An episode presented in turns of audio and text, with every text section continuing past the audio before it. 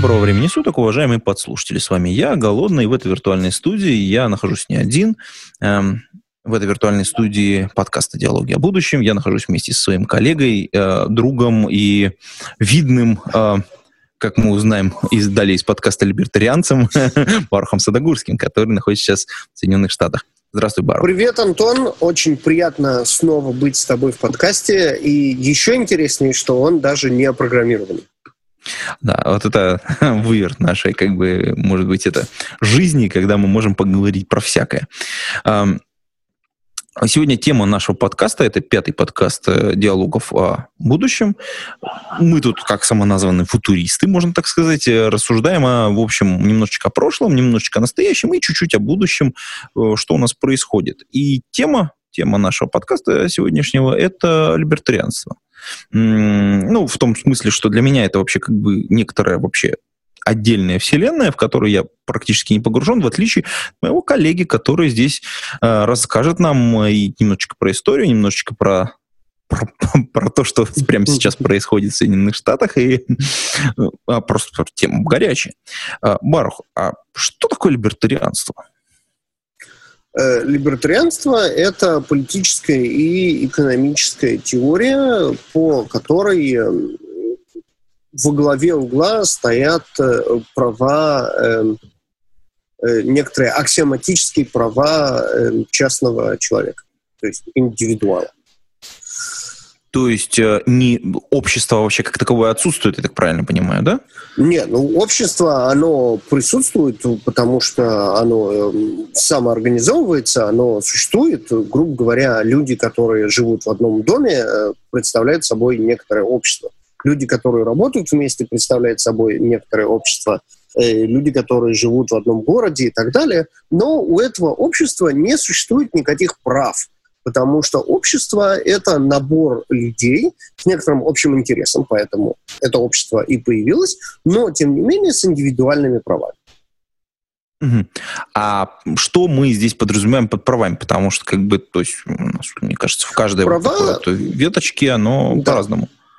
Нет, права на самом деле у человека ровно есть одно право. Это право на свое э, тело и свою собственность на свою жизнь, на свое здоровье, на свою собственность. Все. Больше прав никаких нет. Потому что права могут быть только на то, что принадлежит тебе. А тебе принадлежит твоя жизнь, твое тело и то, что ты создал, приобрел, э, все. Больше получил никаких в дар. прав нет.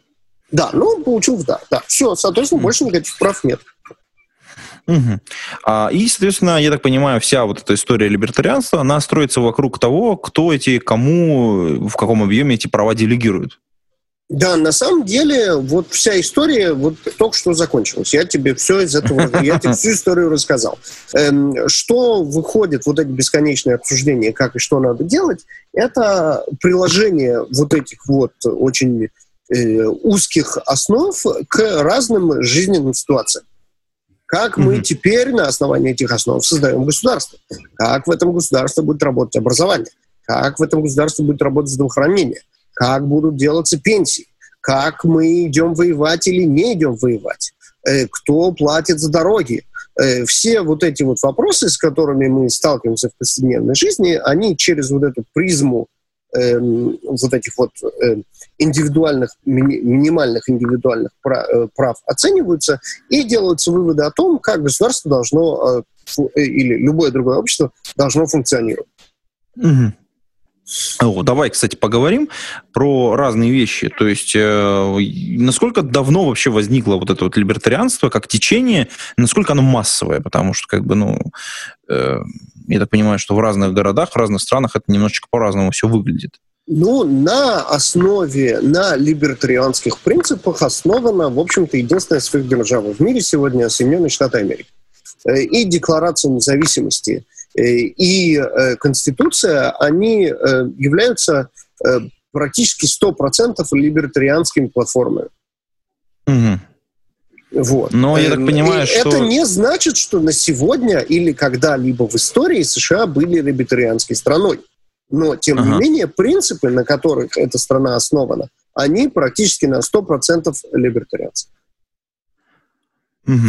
Ну, то есть, как бы сами документы, которых ты сказал, они появились чуть-чуть раньше, чем появилась, собственно говоря, декларация независимости, я правильно понимаю, да? Ну, Нет, ну вот это, это декларация независимости и Конституция. Да, они писались эм, отцами-основателями, существует эм, документация переписки, где ведутся обсуждения этих документов, называется Federalist Papers. Э, и, в общем-то, ну вот, вот весь, ли, ли, все либертарианство, вот оно практически оттуда. Угу. А, ну, то есть, как бы потом фактически они были переработаны, и вот, ну, в общем, какая-то платформа появилась. А ну вообще, то есть, и, и, ну, соответственно, будем понимать, что там наибольшее влияние это, это течение имеет в Соединенных Штатах. Ну да, опять же, по тем же причинам, что, в общем-то, эта страна, она стоит на этих основах.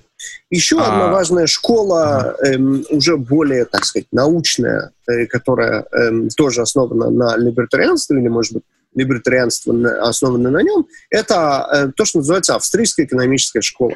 Эм, угу. Это экономика, которая выстраивается на либертарианских принципах на принципах mm-hmm. э, капитализма, свободного рынка. Ну, в общем, опять же, все это, если это размотать достаточно назад, выход, исходит из вот этих вот принципов. Единственное, на что у меня есть право, но у меня есть на это абсолютное право, это моя жизнь, мое здоровье и, и э, моя собственность. Соответственно, на этом э, Э, отцы-основатели построили политическую систему Соединенных Штатов Америки, а вот э, приверженцы австрийской школы экономики построили экономическую систему. Угу. А, слушай, ну вот это так немножко на, анархи, на, на анархизм немножечко смахивает вообще все, все то, что ты говоришь, потому что это приводит к тому, что государство технически не должно просить налогов. Эм, ну, в смысле, как бы, и вообще это в либертарианстве, наверное, не, не отсутствует вообще такое понятие, как налоги, наверное. Вот, как мне кажется. Смотри, значит, во-первых, ты говоришь анархия, как будто это что-то плохое. Эм, э, э, нет, э, налоги, как ни странно, присутствуют. Налоги присутствуют, поскольку по одной простой причине. Два взрослых дееспособных человека могут решить нанять третьего человека для охраны своих прав. То есть э, мы с тобой можем решить, что поскольку э, вокруг э, дикие варвары из будущего, которые пришли убить нас и украсть наших женщин драгоценные металлы, э, мы хотим нанять телохранителей, которые нас от этих варваров будут защищать. Да? Угу. Э, мы вот эту простую идею мы можем скалировать до размеров государства, до размеров нескольких миллионов человек, которые для защиты Э, своих прав нанимают телохранителя, который является государством. Значит, угу. что это государство имеет право делать? То, что мы сейчас сказали, защищать наши права, защищать нашу собственность, нашу жизнь, наше здоровье. Как это делается? Для этого необходимы некоторые институты, которые требуют денег. Это, грубо говоря, армия и суд. Правильно? Вот все.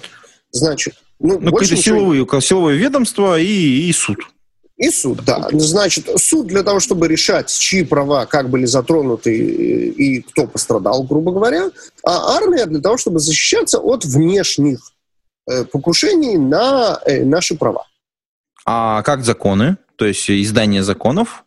Нет, ну, ради бога. Соответственно, под это все нужно проводить там правовую базу. Есть какой-то минимальный, совершенно минимальнейший свод законов, по которым эм, суд должен действовать. И, соответственно, это все должны быть какие-то люди, которые, ну, там, судьи, политики какие-то и так далее, которые это, этим всем будут заниматься. Соответственно, mm. на содержание вот этого очень небольшого аппарата, да, то есть буквально ми- минимального аппарата, требуются какие-то деньги, и эти деньги мы платим в складчину в виде какого-то плоского налога.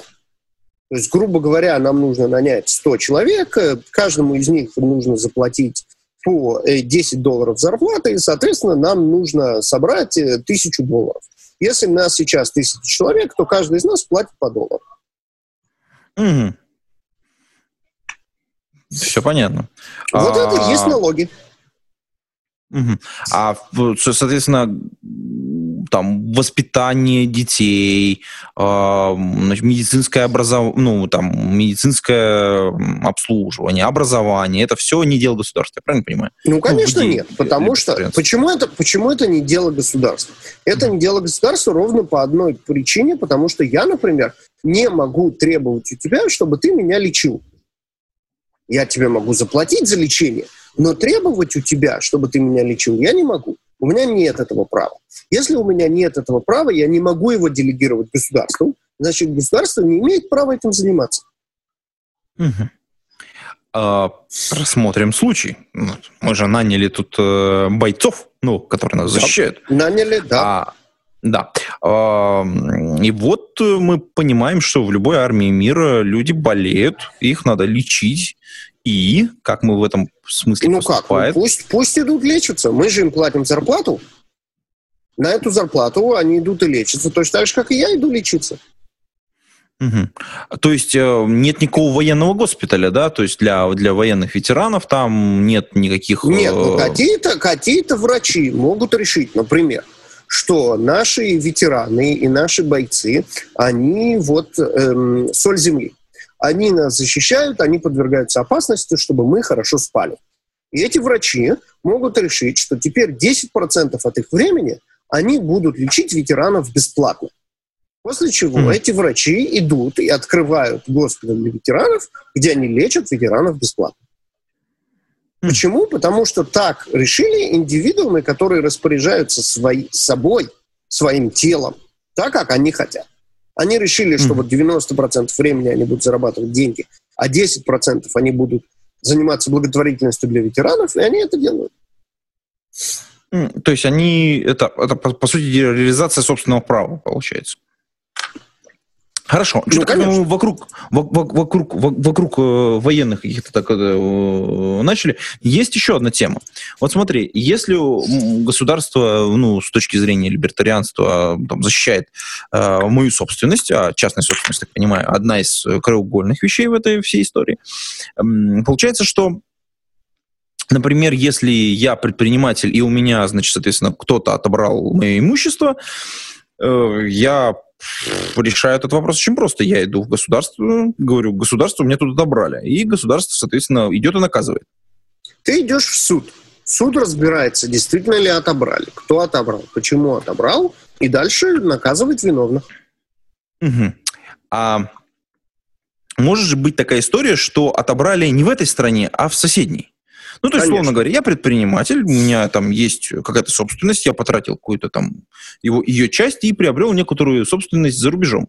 А там да. по местным законам у меня взяли ее и отобрали. Ну, там, национализировали, да. например. Да. И я такой да. весь обиженный, потому что, ну, я же такой был богатый и веселый Буратино, а тут оп, и стал в два раза беднее. Как бы я иду к государству, говорю, а что дальше? Что дальше происходит? Э, ну, дальше очень просто. Дальше ты идешь в суд и говоришь, вот, ребята, меня в соседней стороне обокрали. Давайте теперь мы возьмем нашу доблестную армию и пойдем то, что у меня там отобрали, отберем назад.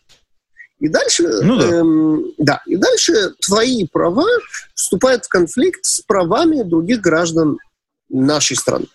Потому mm-hmm. что, в общем-то, очевидно, полноценная война она означает ущерб правам всем остальных граждан, как и право на жизнь, потому что есть некоторый шанс, что будут жертвы, э, так и на собственность, потому что совершенно очевидно, что от войны страдает экономика, например, мы перестанем торговать с этой страной. Кроме того, вместо того, чтобы производить полезную продукцию, мы будем производить всякие железки, которые которым никому никакого профита нет. И тут, соответственно, есть конфликт между твоими правами и правами других. И тогда суд решает очень просто. В случае конфликта решается в, эм, э, в, в пользу большинства. Угу. Да? Вот То есть, если совершенно очевидно, что твои права в конфликте с правами всех остальных, то ничего не поделаешь. Тут э, ты как-то, соответственно, э, будешь, эм, в, ну, какие-то твои права, соответственно, пострадают. Эм, на самом деле тут никакого волшебного рецепта не существует. Тут существует здравый смысл судей, а, а, или в данном случае, ну, опять же, по либертарианским принципам это, должно, это должен быть суд присяжных, которые, в общем-то, какой-то эм, прикладывают свой, свой здравый смысл для того, чтобы оценить, чьи права пострадают больше, эм, сколько человек э, пострадают от этого и так далее.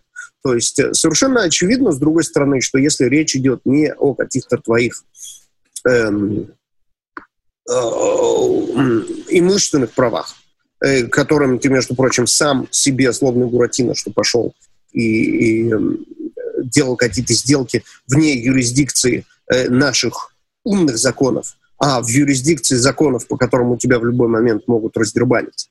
Да, тут есть некоторая твоя, э, твоя ответственность тоже.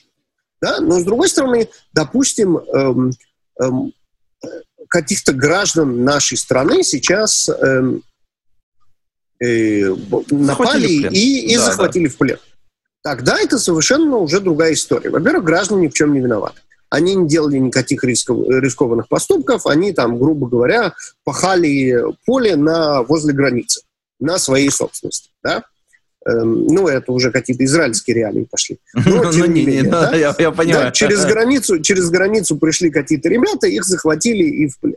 Вот тут уже совсем другая история. Во-первых, потому что совершенно другие права. Идет речь не о правах на собственность, а о правах на жизнь. Да? Во-вторых, эти граждане ничего плохого не сделали. И они рассчитывают, они наняли государство себя охранять. И они рассчитывают, что государство будет эту функцию исполнять. Да? Тут уже, опять же, можно пойти в суд. Допустим, я теперь считаю, что, ну, как бы, ну и идиоты. Ну, что они там нашли, где, где пахать, возле границы. Все прекрасно знают, что там опасно. И я иду в суд и говорю, нет, давайте мы не будем их, э, значит, выручать. Пусть там их убьют, потому что они сами себе дураки. Опять же, суд принимает тоже решение. Да? Ну, решение, скорее всего, будет другое, но процесс тот же. То есть они оценивают эм, вот это вот ущерб прав одних против ущерба прав других. Угу. А то, что как бы потом вот, вот те люди, например, если вот, э, ну вот эта вот история, и нас государство не защищает, а зачем нам тогда платить налоги? Зачем вот, нам его нанимать? Да, да, да, пожалуйста, да. Соответственно, если сейчас, например, мы все-таки решаем не идти на войну, даже несмотря на то, что там вот захватили наших граждан, которых ничего не делали, и более того, их убили. Что наступает дальше? Дальше наступают выборы. На выборах мы, э, граждане, можем решить, что вот конкретно вот эта компания людей, которую мы наняли для охраны наших прав, э, плохо делает свою работу. И теперь мы наймем другую э, компанию. И теперь вместо какого-нибудь там Чемберлена у нас будет премьер-министром Черчилль который, если захватили каких-то наших граждан, пойдет и всем вломит, а не будет говорить, ой, может, не надо, мир лучше войны и так далее. Mm-hmm. Мы это решаем как граждане, мы решаем, хорошо ли люди, которых мы наняли, делают свою работу, хорошо ли они защищают наши права. То есть у нас всегда есть временной лак на самом деле после того, как наступил эффект какой-то. То есть, то есть у нас случился некоторое это... событие, это верно во всем. Э, сразу перепрыгивая на другой пример, который э, э, мы с тобой, может быть, будем позже обсуждать. Если ты мне продал лекарство, которое мне навредило, я О, на тебя это подам... вообще хорошее, да. Я, я на тебя подам в суд после того, как это лекарство уже мне навредило, а не, не угу. заранее. Просто исходя из очень простой аксиомы. Будущее не знает никто. Угу. Эм, так, окей. Э, тогда вот раз мы начали рассматривать эту историю про, про лекарства, давай как бы поговорим, как вообще вопрос будет обстоять с медициной и с образованием, потому что если вот ты сейчас рассказал пример про то, что, значит, я продал тебе лекарство, а лекарство тебе не помогло, то есть, получается, навредило твоему организму, э, ты мог умереть, ну, допустим... А, ну, допустим, или умер даже. Или да. умер, да. Да. Эм, да. Давай сначала рассмотрим один случай, что ты не умер, но как бы ты пошел в суд, да. Э, там какие-то необратимые последствия случились уже, но, естественно, суд выигрывает ну, в твою пользу, я, соответственно, там что-то выплачиваю тебе, да. то есть компенсирую каким-то образом вот, вот это вот ну, не только, не только компенсируешь, но и несешь наказание, задача которого сделать так, чтобы больше никто не захотел так делать. Угу. А если в ходе принятия лекарства ты умираешь, и нет никого, кто пойдет в суд за тебя? Ну, То есть мне сойдет это в срок? Что со мной тебе сойдет это срок, но поскольку лекарство ты продал не только мне, кто-нибудь все-таки тебе вломит. Э, а поскольку ты продал это лекарство много кому, э, в суд подадут все, кто либо выжил, либо родственники Мгм. выживших. Мгм. После Подожди, а чего родственники не- какое отношение имеют к твоим правам? Наследники. Наследники моих прав. Наследники твоих прав? Так Ну, они конечно. вступили в права, они получили, э, так сказать, наследство. Ну, ты знаешь, я очень сомневаюсь, что те, кто получили наследство, будут сильно рады этому факту, если они получили это наследство слишком рано. Ну, за Слишком всякими. Не, ну, исключениями, окей. конечно, но нет, вот. И, в общем-то, тут фокус в том, что от этого никто не защищен, да? То есть вот, вот эм, заявление противников либертарианства, что это же кошмар, сейчас будут жулики, которые, значит, в нерегулированном медицинском рынке начнут продавать в лучшем случае плацебо, а в худшем случае, значит, отраву под видом лекарств, эм, эм, а- от этого не застрахованы. Это, безусловно, будет. Но эм, э, последствия таких действий делают такие действия совершенно неинтересными. Даже Ну, для тех, кто пытается это делать. Подожди, а вот как вот с вопросом с плацебо? Потому что как раз это следующий был мой вопрос. Потому что, окей, я продал тебе лекарство, оно не получило, не дало тебе эффекта какого-то. Но... Ну, смотри, бы- ну я же не, я же не врач. Да? То есть я не Мгм. могу оценивать, насколько твое лекарство хорошо или нет. Когда я у тебя покупаю это лекарство, у меня нет никаких причин тебе доверять либо не доверять. Что я Так. сделаю? Что я сделал? Ну, я не почитаю. Ну как? Ну я Отз- почитаю отзывы, да? отзывы. Я почитаю отзывы. Что ты делаешь, когда покупаешь наушники? Ты идешь читать отзывы. Ты почитаешь отзывы. Значит, репутация... А, Как подожди, это подожди, называется? я сейчас это Да. вот картинку хочу, чтобы наши подслушатели, присутств- э, эм, которые нас слушают, прям воспроизвели. Такая, значит, комната. В комнате много-много телефончиков, которые подключены к проводочкам. И такая китайская девочка идет и печатает на разных телефончиках отзывы. А, Пожалуйста, это, ставит все, это звездочки. безусловно, конечно. Есть но это- ты же читаешь, да, но тут вопрос, чьи отзывы ты читаешь. Когда ты покупаешь телефон, когда ты покупаешь, даже когда ты покупаешь наушники или фотоаппарат, вряд ли ты смотришь только на э, какие-нибудь там отзывы на Амазоне, правда? Ты идешь в какие-то эм, эм, какие-то издания, которые ты уважаешь, да, то есть вот, например, у нас есть эм, наш ко эм, эм, как его зовут, ко-резидент прекрасного подкаста «Разбор полетов», лидер нашего подкаста «Разбора полетов», э, э, э, Виктор Хизилкастович Гамов, который очень любит э, сайт, который называется Wirecutter. Эм. Он уважает это издание, и он доверяет отзывам, не отзывам, а обзорам, которые там есть. Поэтому, если, например, эм, Виктор покупает наушники, он пойдет на Wirecutter и посмотрит обзор наушников. И если его рекомендуют, то дальше он пойдет на Amazon, почитает ревьюс там. И, в общем-то, если они в конфликте, то, скорее всего, он предпочтет э, э, именно эм, то, что рекомендует то издание, которое он рекомендует. Теперь, получается, репутация в данном сказать- случае будет играть э, всегда, главенствующую роль. всегда, всегда. Теперь ты можешь сказать, секундочку, но у нас же нет таких изданий. У нас сейчас нету никакого издания, на которое я мог положиться в, при выборе лекарств. И мой ответ тебе будет, этих изданий не существует и быть не может при регулируемом рынке. Для Мгм. чего мне сейчас вкладываться в вот эти вот обзоры, в эти вот оценки, в эти тесты, когда надо мной все равно сидит FDA, который за меня решает, что мне можно и нельзя покупать.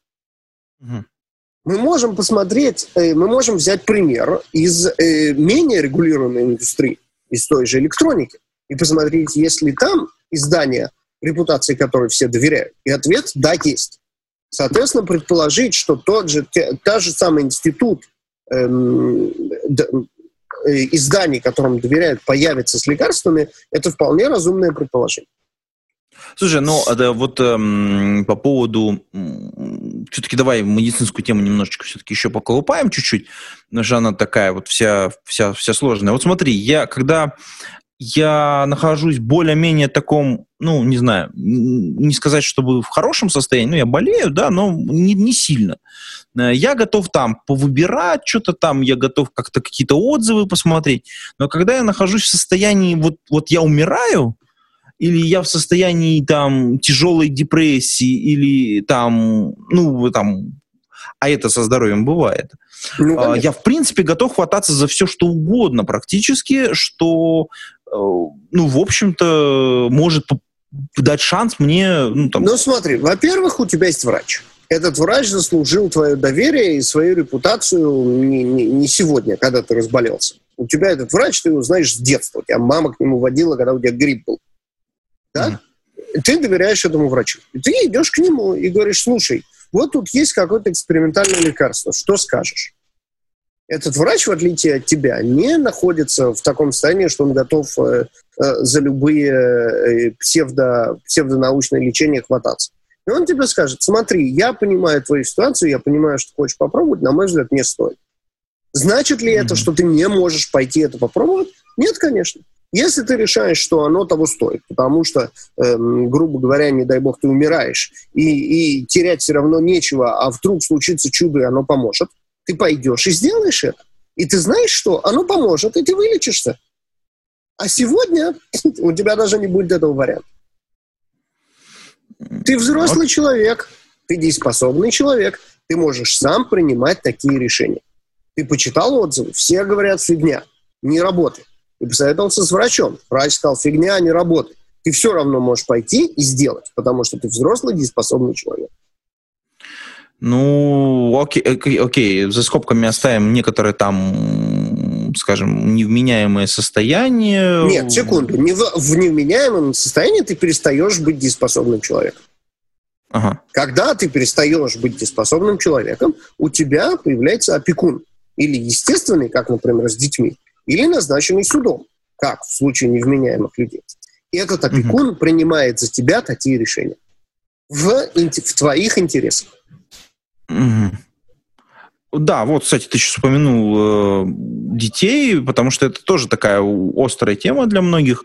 Э, как с этим в либертарианстве? То есть как вообще семья, как, какие отношения, как они строятся, соответственно, как строятся отношения с детьми и, собственно говоря, с их правами, потому что это ну, одни из самых незащищенных групп э, населения, в общем-то. Ну, дети, как и любые другие недееспособные граждане, предста- э, у них имеется опекун, который представляет их интерес. Естественно, что в первую очередь этот опекун – это родитель. Угу. Теперь существуют всякие ситуации. Например, родителей нет. Тогда опекуном назначается, тогда государство, точнее суд, назначает опекуна. Соответственно, опять же, они исходят из интересов ребенка, они эм, оценивают тех людей, которые хотят быть опекунами в плане, кто из них предста- будет представлять опеку- э, интересы детей в лучшем, ну или любых других недееспособных граждан э, в лучшем эм, в лучшем виде, и э, именно они назначаются опекунами. Теперь, э, с семьей. С, э, с семьей вообще нету никаких совершенно отношений с государством у семьи вообще. Семья — это два человека, или не два, решили жить вместе, заниматься сексом, растить детей, вести хозяйство. Ну, или, есть, например, не делать что-либо из этого. Ага. А вот, например, то есть это по вот этой вот истории, это может быть там, допустим, один мужчина, четыре женщины, да, это или легко. там, например, четыре, четыре мужчины и одна женщина. И это, это то есть нормально. Если все взрослые дееспособные люди на это согласны, то ради бога. Угу. Никто ничьих э, прав э, на здоровье Никто ничьих не... прав не ущемляет, ни на здоровье, ни на имущество. Пожалуйста. Mm. Если они при этом решили купить вместе дом и подписали контракт, по которому этот дом они на пятерых поделили у каждого 20% имущества этого дома, нет проблем. Mm-hmm. А если mm. четыре женщины согласились, что единственным владельцем этого дома будет их э, общий муж, тоже нет проблем. Они взрослые, дееспособные люди, они способны принимать свои решения. Если при этом им глаза затмила любовь, ну, бывает. В следующий раз, наверное, они не будут делать таких глупостей. Окей.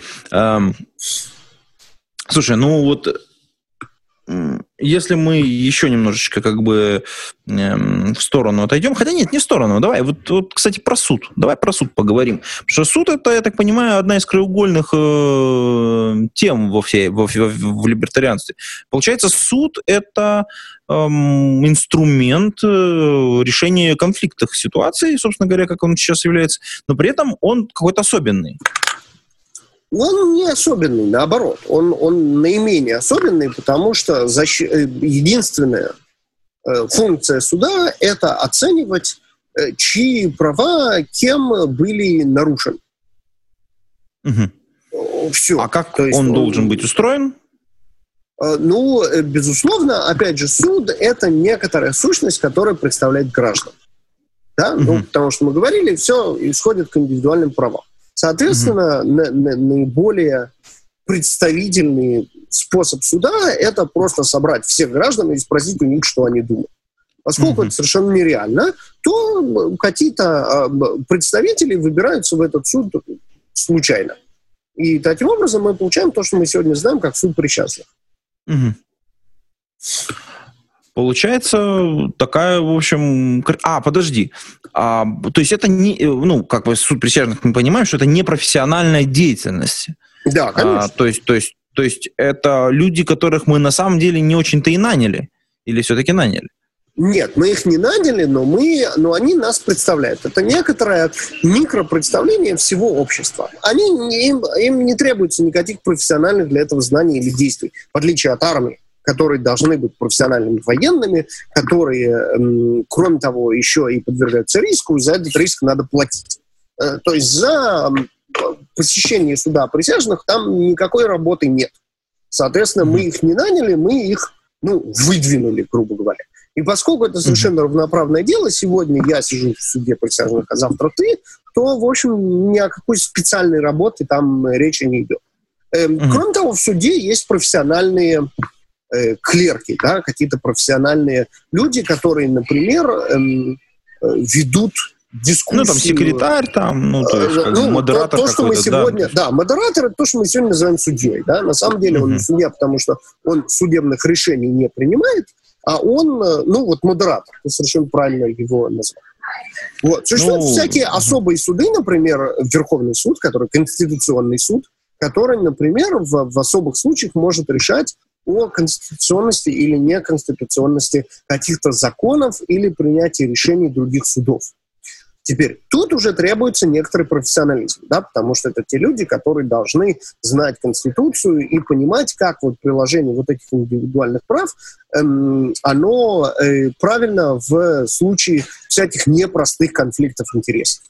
Да, и угу. тогда для этого там это профессионалы, опять же, нанятые мной. Соответственно, как они наняты мной и тобой, так они могут быть и уволены мной и тобой через демократическую процедуру выборов.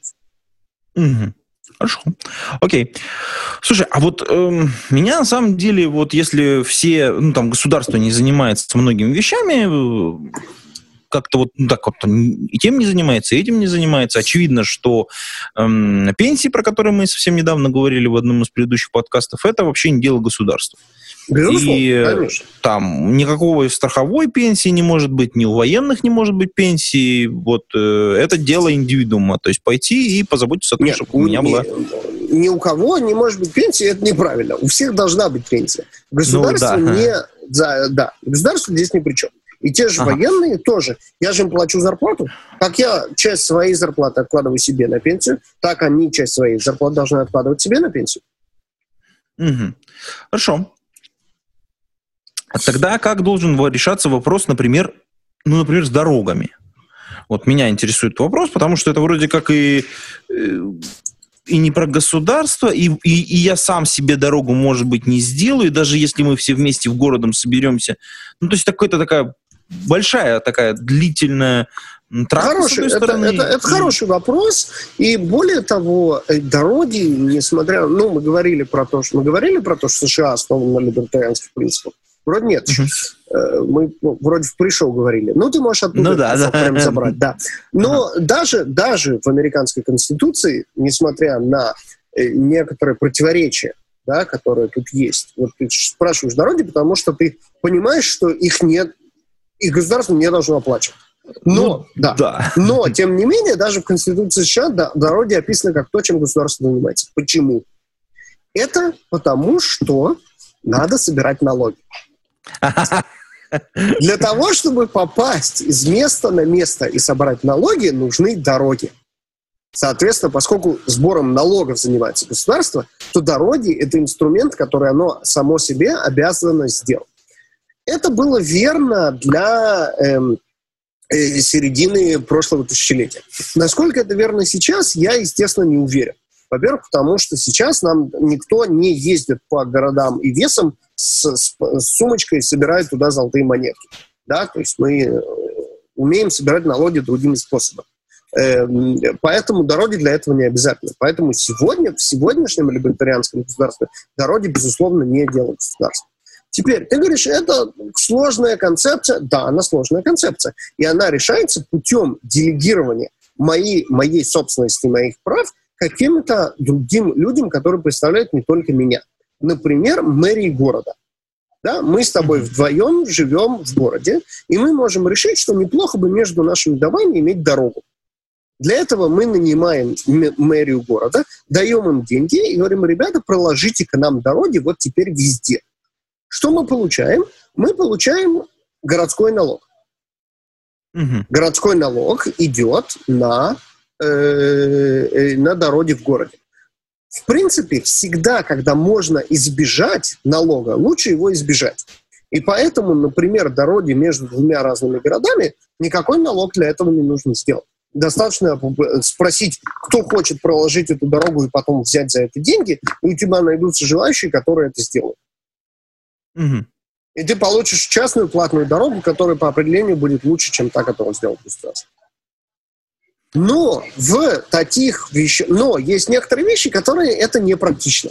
Внутри города между двумя домами частную платную дорогу ты не сделаешь. Ну да. Во-первых, потому что и постоянно пользуются, во-вторых, ну это не практично. Поэтому в таких случаях собираются локальные налоги. Чем меньше этих налогов и чем они более локальны, тем лучше. Почему? Потому что тогда у граждан есть право выбора. Если, например, я считаю, что в моем городе безалаберная мэрия делает хреновые дороги за большие деньги, я всегда могу переехать в соседний город, где это будет сделано лучше. Чем меньше изменений мне надо делать, тем лучше для граждан. Если бы, например, все государство, э, все дороги э, делались бы государством, то мне, если мне это не устраивает, пришлось бы эмигрировать. Если это, если это локальный налог на уровне города, мне достаточно переехать в соседний город. Если это налог на уровне штата, мне достаточно переехать в другой штат.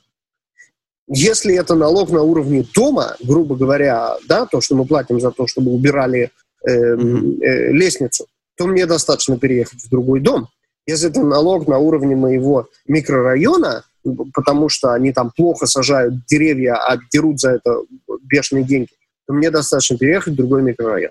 Чем локальный налог и чем его меньше, тем, естественно, лучше для граждан. Все, что можно сделать не с помощью налогов, а с помощью делегирования э, в, частный, э, э, в частные руки, это, естественно, лучше. Угу, угу, угу. Слушай, ну тогда получается интересная картинка. А вот э, мы же дороги строим, вот, например, между городами по какой-то территории. А кому эта территория принадлежит? Э, территория вся абсолютно принадлежит гражданам. У государства так. нет никакого права собственности, потому что у государства нет прав. Государство Подожди, это... а вот есть кусок земли, который вот четыре колышка между ними, и, вот, например, справа там один человек, слева другой, да. там, да. а между ними вот кусок территории, который э, собственность ничья. Как она Нет, ну, становится ну, существует, существует целая теория о том, как исторически общ... Э, собственность становилась чьей-то. Да, на данный момент этого вопроса ну, практически не стоит. То есть, эм, когда там, опять же, в, в, в 500 лет назад эм, какие-то американцы там э, зарезали каких-то индейцев и обнесли колышками свою территорию, эта территория стала их. И с тех пор прошло 500 лет, может быть, индейцы могут прийти и потребовать какие-то на, на, на эту территорию права, а может быть и нет. Ну, как бы это другой вопрос. Э, на данный момент мы исходим из того, что вся территория, она чья-то. Она чья-то, она в частной собственности. А, подожди, э, вот здесь минуточку. А вот у нас, я в другой стране живу, да, ты живешь в Соединенных Штатах, где, наверное, действительно так и есть. А я живу в другой стране. И вот у нас э, попытались такими вот такой идеей заразить общество, и вот так вот должно типа случиться. У нас территория страны это там бескрайняя просто какой-то нечеловеческих объемов и она принадлежит в основном государству. Ну, смотри, когда твое государство, когда граждане твоего государства решат, что либертарианство – это правильная для них философия и правильный государственный строй, пройдут, наверное, как в, в, ты, ты, безусловно, помнишь, э, в 90-х годах какие-то конкурсы приватизации, которые эти эм, э, вот эти бескрайние просторы перейдут в частную попилят, собственность. Попилят и перейдут смотри, в частную собственность. Смотри, имплементация этой, этих приватизаций, она может быть лучше, может быть хуже, и сейчас обсуждать, насколько успешной была приватизация 90-х, достаточно бесполезно. Э, ну, как бы, поскольку все согласны, что можно было бы сделать лучше. Э, это не отменяет ее необходимости с либертарианской uh-huh. точки зрения. То есть, э, если ты спросишь меня, правильно ли была приватизация начала 90-х, мой ответ будет, безусловно, это правильная, это правильный поступок. Правильно ли бы она была выполнена, тут мы можем обсуждать и э, э, критиковать. Да? И то же самое со всеми остальными. Если с завтрашнего дня э, граждане Российской Федерации решат, что Эм, их страна должна двигаться в сторону либертаризации и примут, э, э, выберут каких-то политиков, либертарианцев, которые скажут, ребята, давайте приватизировать землю, нужно будет обсудить, как это лучше сделать, но в итоге это приведет к тому, что вся земля будет частной собственности. Слушай, а вот, кстати, хороший вопрос. А есть сейчас, вот прямо сейчас, какие-то страны, которые к этому движутся? Ну, потому э, что, нет. наверное, ну, наверное ну, нельзя сказать, что Соединенные Штаты это прям либертарианская страна. Ну, конечно, нет. А... Конечно, нет. Эм, в принципе, движутся... Шкала, она очень большая, да, грубо говоря, от тоталитарных режимов, как коммунизм, и до полного либертарианства какого-то абстрактного вакуума, который описан вот, в «Атлант расправил плечи». Эм, Про книжки отдельно по этой, поговорим, да. Да, э, значит, движутся по этой шкале многие страны туда и обратно все время. Значит, э, например, эм, э, та же Скандинавия и Северная Европа э, движется сейчас от более социалистического строя к более свободному строю. Да, там mm-hmm. у них идут определенные процессы, э, где, как это, называется, э, деконструкции всяких там велферных штук, э, и, mm-hmm. в общем-то, они движутся в сторону свободного рынка. Это, безусловно, движение к либертарианству. Можно ли из этого сделать вывод, что через 20 лет в какой-нибудь Норвегии будет либертарианский рай? Ну, наверное, нет. Mm-hmm. Поэтому, ну, движение есть. С другой стороны, какая-нибудь там Венесуэла из более-менее свободной страны схлопнулась в полнейший социализм там за, за последние 10 лет. Движения всякие есть. Э, наиболее близкой к либертарианству сегодня стране, ну, я, честно говоря, э, насколько я понимаю, это Гонконг и Сингапур. Э, у них там mm-hmm. есть свои перекосы, особенно в Сингапуре, там какие-то жуткие системы штрафов, там, наказаний за, за, за любые пути и чики. Но, тем не менее, в плане экономической свободы, по крайней мере, сегодня Гонконг и Сингапур, они являются наиболее свободными странами. США – это отдельно интересный вопрос. США – это единственное государство в мире, которое основано на либертарианских принципах. Э, и Декларация о независимости, и э, Federalist Papers – и эм, Конституция, естественно, это совершенно либертарианские по своему духу, да, и по своему слову законы. В общем-то, они все исходят из вот этой предпосылки о, эм, перво, э, о первенстве эм, частной собственности и, и, жизни.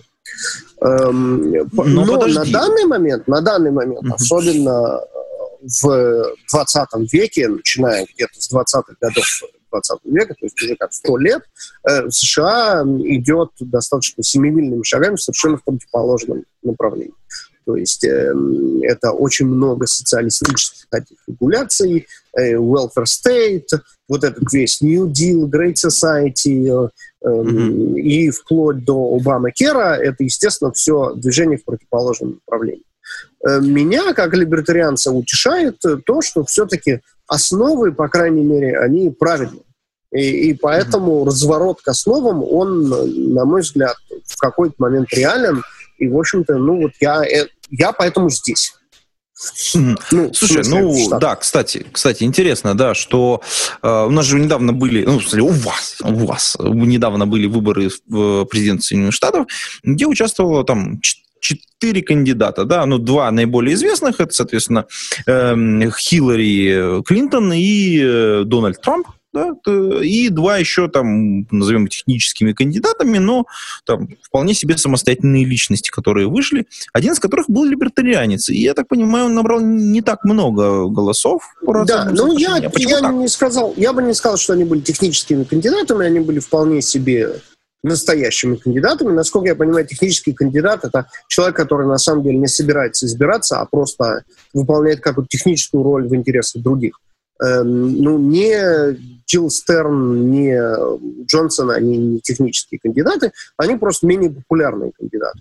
Mm-hmm. И менее популярные кандидаты, они в, в, в свете исторической такой более-менее двухпартийной эм, системы, которая просто исторически сложилась. Безусловно, в США нет никаких запретов ни на количество Э, партии, ни на количество кандидатов, ни, ни на что.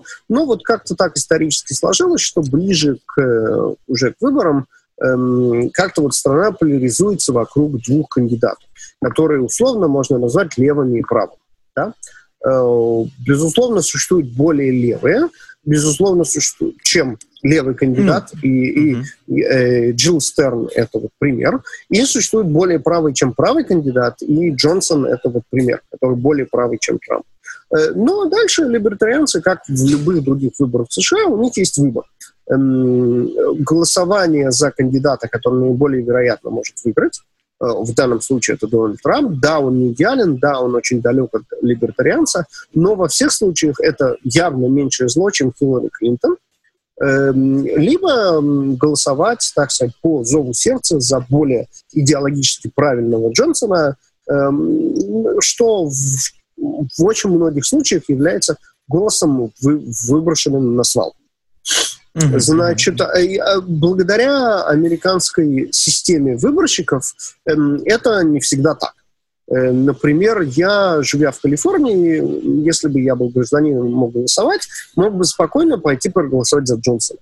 Просто потому что эм, по системе выборщиков на данных выборах эм, э, мой голос абсолютно, если он не за Хиллари Клинтон, не имеет никакого совершенно значения поскольку в штате существует настолько большой перевес левых, что угу. все выборщики этого штата точно пойдут голосовать за Хиллари Клинтон. Ну, на, на своих выборах, ну, когда они э, ну, отдают понятно. свои голоса. Вот, поэтому я мог совершенно спокойно позволить себе пойти проголосовать за Джонсона.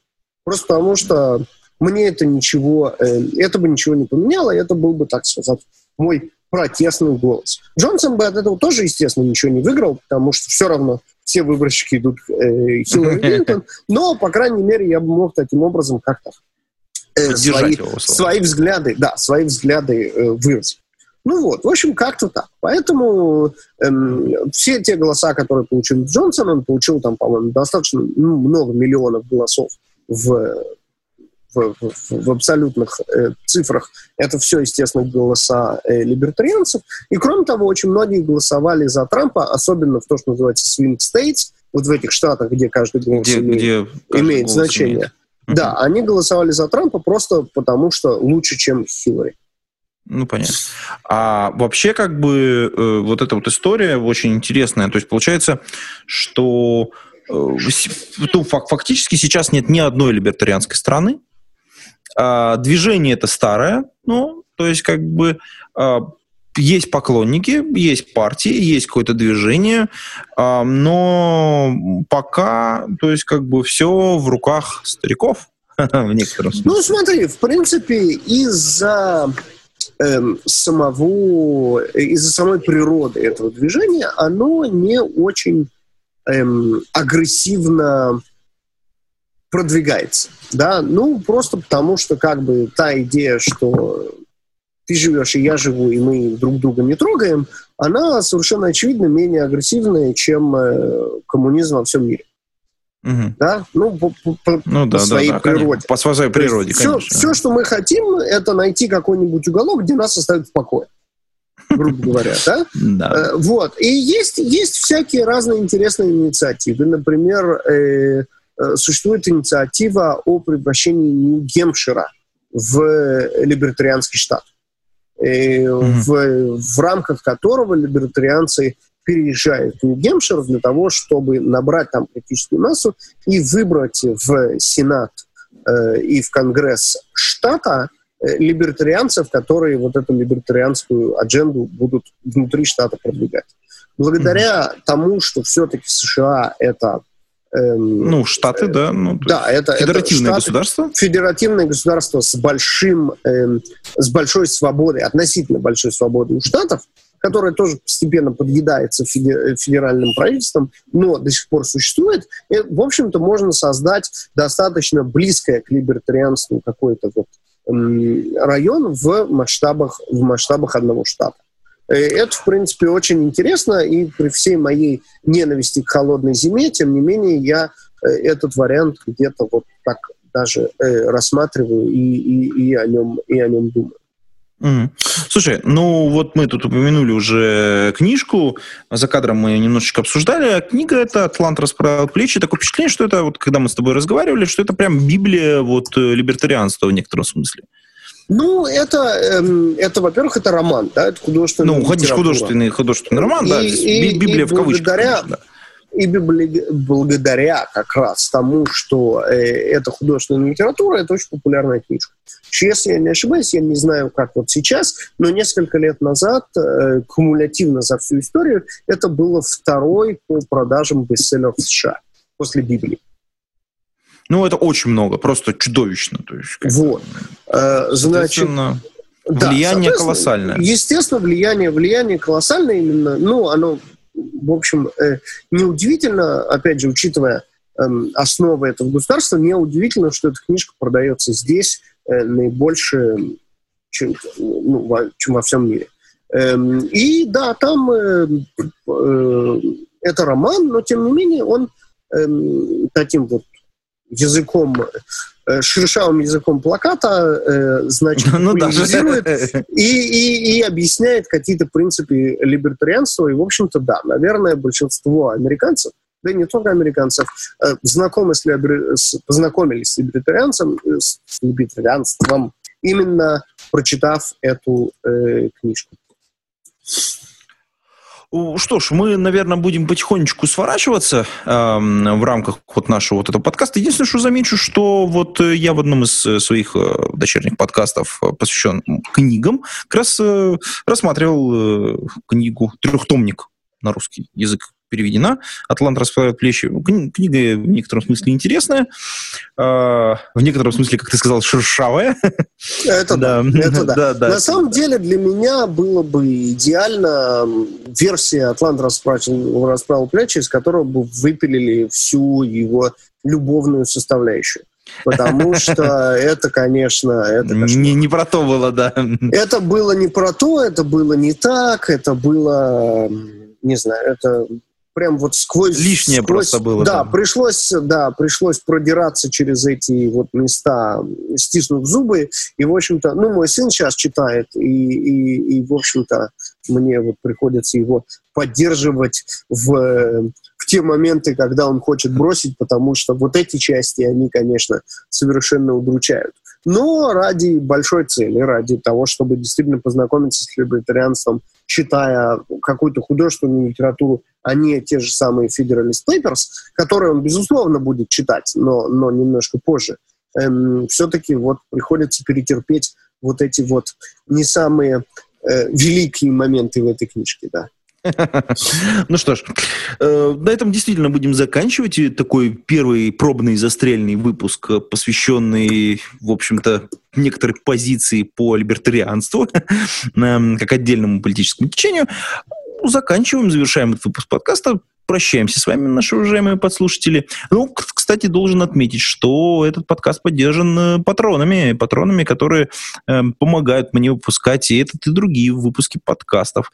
Эм, что я хотел бы сказать? Э, среди них много очень достойных людей, которые вот, в общем пожертвовали в некотором смысле свою собственность для того, чтобы да. этот выпуск э, состоялся. Это Сергей Киселев, Сергей Петров, Сергей Винярский, Богдан Старожук, Александр Кирюшин, Сергей Жук, Павел Ситников, э, Павел Рабушевич, Яков Крайнов, еще один Яков Лагуновский Иван, Константин Коврижных, Евгений Власов, Василий Галкин, Григорий Пивовар, Николай Ушмодин, B7W и Федор Русак. Э, ну, Спасибо вам, мои дорогие. Да, в основном а, Да-да-да. Ничего-ничего. Ну, ты Сергей Антон, специально подряд хотел, поставил. Да, я бы хотел предложить, в отличие от э, технических подкастов, где, в общем-то, то, что мы говорим, ну, обсуждается, но в каком-то таком более э, узком эм, эм, аспекте э, мнений. Тут я так ожидаю, что, э, э, в общем, будет очень много вопросов э, и э, комментариев. Э, и мне кажется, можно было бы эти вопросы и комментарии как-то начинать собирать э, по всем каналам, где ты свой подкаст э, публикуешь, и мы с тобой можем э, назначить некоторый э, сиквел, где мы вот эти все э, вопросы и комментарии с тобой разберем. Да, я думаю, что это было бы очень даже неплохо. К тому же вопросы и у меня тоже есть, которые, к сожалению, за рамками сейчас данного подкаста остаются. Мы их соберем, обязательно проведем проведем. Да, и сделаем, сделаем такую сессию Q&A уже. Это был, э, так сказать, затравка, это было вот теперь давайте вперед спрашивайте, ругайтесь, э, утверждайте. говорите, как зима плохо, да. Да, значит, соответственно, рассказывайте, насколько это все не может, не будет, не, не работает, никогда не работало и работать не будет. И мы сделаем какую-то сессию Q&A, где мы вот это все э, рассмотрим. Хорошо. А на этом все. До скорых встреч. Пейте кофе, пишите Java. Комментарии. Пока-пока. Ждем. Пока-пока.